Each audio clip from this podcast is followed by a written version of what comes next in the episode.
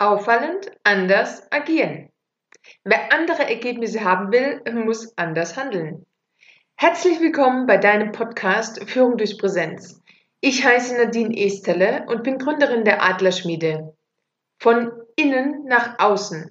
Mein Ziel ist es, dich zu inspirieren und dadurch dein Mindset, dein Auftreten und deine Präsenz auf das nächste Level zu heben. Bereit? Los geht's! Mitarbeitermotivation, Motivation im Allgemeinen. Was motiviert uns und wie funktioniert Motivation überhaupt? Das ist Thema der dreiteiligen Serie Gang Ho. Grenzenloser Enthusiasmus. Und heute Teil 2. Kurzer Reminder. Gang Ho, Prinzip 1. Der Geist des Eichhörnchens. Dahinter verbirgt sich die sinnvolle Arbeit. Diese setzt sich aus drei Dingen zusammen. Erstens Bewusstsein schaffen über den Sinn der eigenen Arbeit. Zweitens klare gemeinsame und transparente Ziele. Drittens klare Wertvorstellungen für Pläne, Handlungen und Entscheidungen. Wenn du nochmal nachhören willst, dann empfehle ich dir den Podcast von letzter Woche. Gang Ho, Teil 1. Aber jetzt zu Prinzip 2. Vermeintliche Teams. Unter Teamwork wird bei uns ja oft verstanden, toll, ein anderer macht's. Und ja, vielleicht ist es manchmal tatsächlich auch so und du selbst hast schon mal das Gefühl, dass andere im Team weniger geleistet haben als du. Was für eine Ungerechtigkeit. Oder dir als Vorgesetzter wurde vorgeworfen, diese Entscheidung war ungerecht. Und so entsteht schnell miese Stimmung und die Motivation geht Richtung Null. Ob so ist oder auch nicht. Angenommen, es ist so. Menschen fühlen sich ungerecht behandelt, vergleichen sich und stellen für sich fest, der andere macht weniger, wird bevorzugt oder sonst etwas. Derjenige wird über kurz oder lang in den Modus Dienst nach Vorschrift verfallen. Ein Teufelskreislauf beginnt. Das Schlimme ist, vielleicht ist es ja tatsächlich so. Und hey, das ist ja menschlich und ehrlich gesagt auch gang und gäbe. Immer nur die Frage, inwiefern sich das im Team auswirkt. Womöglich wird es auch nie das perfekte Team geben, ziemlich sicher sogar. Doch vielleicht geht Teamwork ein bisschen besser. Im Wort Motivation verbirgt sich das Wort Motiv. Also das, was einen selbst in Bewegung setzt. Ja, was motiviert uns denn? Fakt ist, und das ist auch die Krux zugleich, dass jeder durch andere Dinge in Gang kommt. Das heißt also auch im Umkehrschluss, dass jeder die Dinge anders, nämlich auf seine Art und Weise anpackt. Vielleicht ist es tatsächlich so, dass es Menschen gibt, die Dinge wie Roboter abspulen können und das eben tun, was man, in dem Fall der Vorgesetzte, ihnen sagt. Doch was macht das mit Menschen? Was macht es mit Menschen, wenn sie keine Freiheit haben, selbst zu entscheiden, wie sie zum Ergebnis kommen? Wenn sie eben Vorgaben haben? Wie wird es denn dir gehen, wenn du selbst etwas vorgegeben bekommst, wo es kein Links oder ein Rechts gibt für deine eigenen Entscheidungen? Also bei mir wäre es so definitiv, meine Motivation wäre im Keller und ja, mein eigener Antrieb ist einfach gedrosselt in dem Moment. Aber genau das passiert vielfach. Menschen, du und ich, wir werden kontrolliert. Es gibt immer mehr Messinstrumente, die tracken, wo wir sind, was wir machen, wie produktiv wir sind und, und, und. Wirklich förderlich für die Selbstbestimmung ist das nicht. Und Selbstbestimmung ist mit einer der größten Motivatoren in uns. Lass uns einen Blick auf die Biber werfen. Angenommen, du beobachtest eine Biberfamilie dann scheint alles sehr geordnet abzulaufen. Jeder ist voll bei der Arbeit, echtes Teamwork. Auf den zweiten Blick sieht es anders aus. Teamwork ja. Denn Biber verfolgen einen gemeinsamen Plan. Die ganze Familie hat quasi von Natur aus ein Zielbild im Kopf. nämlich die Biberburg. Wie der Bauplan umgesetzt wird, ist doch jedem Einzelnen selbst überlassen. Was heißt das? Jeder Biber hat seine eigene Arbeitsweise. Es gibt keinen Chef, der sagt, wie was gemacht wird. Es gibt nur den Plan, dass die Biberburg so und so auszusehen hat. Wie jeder seinen Beitrag dazu leistet, ist absolut ihm selbst überlassen. Die Biber handeln selbstbestimmt. Der Biber arbeitet am Projekt Biberburg. Und zwar nach seinem Können.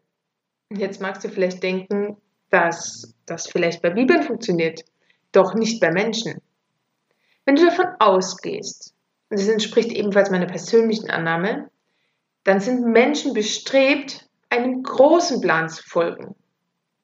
Voraussetzung dafür ist natürlich, es muss auch solch einen geben.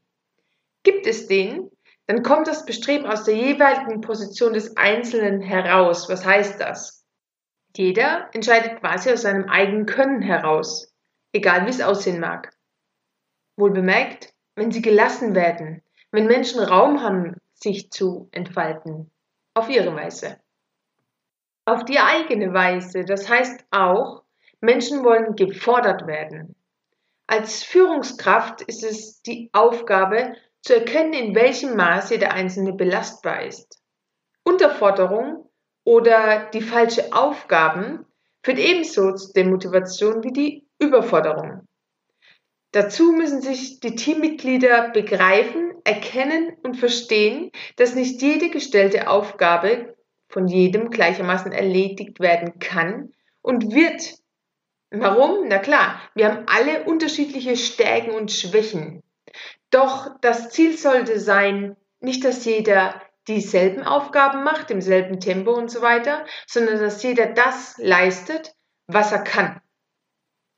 Wenn in Unternehmen keine Werte gelebt werden, wenn die Menschen sich diesen nicht verpflichten, weil Leitbilder eben mehr Ziele als Führungskultur darstellen, dann entsteht noch ein Killer, nämlich Neid und Unzufriedenheit. Nochmal zurück zu den Bibern. Unter den Bibern gibt es keinen Neid. Wenn einer einen Baumstamm findet, der einfach grandios ist, dann kommt da kein anderer her und macht dem Finder diesen Stamm streitig. Warum auch? Das gemeinsame Ziel ist ja das gleiche. Und das heißt Biberburg. Und nicht, wie kann ich mich am besten um die Arbeit herummogeln oder das Beste für mich rausholen. Du siehst schon, der Gedanke, Menschen selbst für ihr Handeln in Verantwortung zu geben, Teams selbst für die Zielerreichung agieren zu lassen, fühlt sich irgendwie nach außer Kontrolle an. Und irgendwie mag das vielleicht auch so sein. Doch wie viel Kontrolle braucht es denn tatsächlich? Vielleicht sollten wir uns darauf besinnen, dass wir etwas in uns tragen, was wir vergessen haben, nämlich den Wunsch, auf unsere Meinung, unsere Freiheit. Es ist bequem, sich zurückzulehnen und andere vorzuschicken, sich hinter anderen zu verstecken. Und die Führung heutzutage bedient diese Art der Bequemlichkeit weitestgehend.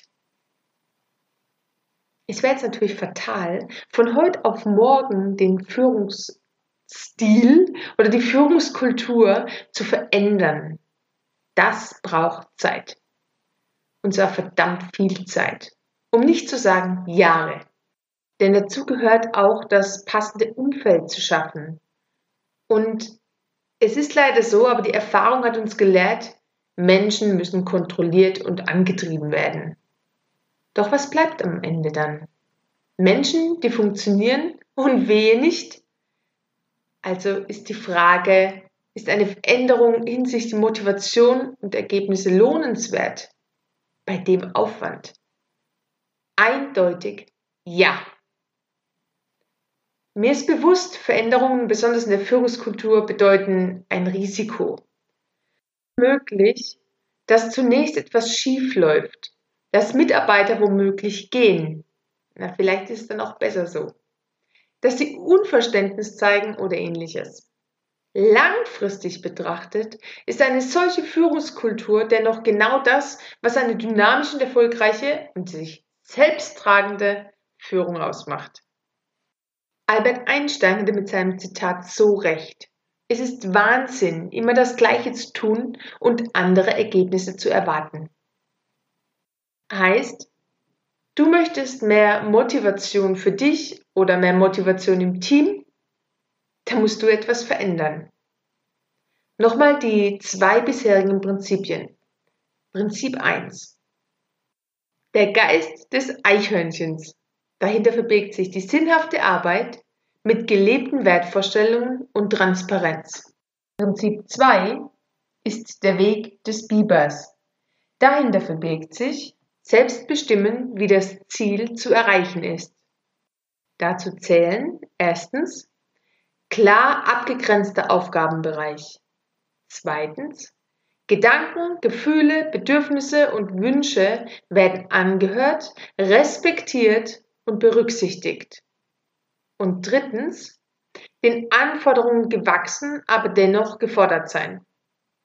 Angenommen, diese, schon allein diese zwei Prinzipien würden sich in der Arbeitswelt durchsetzen, würde sich die Führungskultur dermaßen positiv verändern.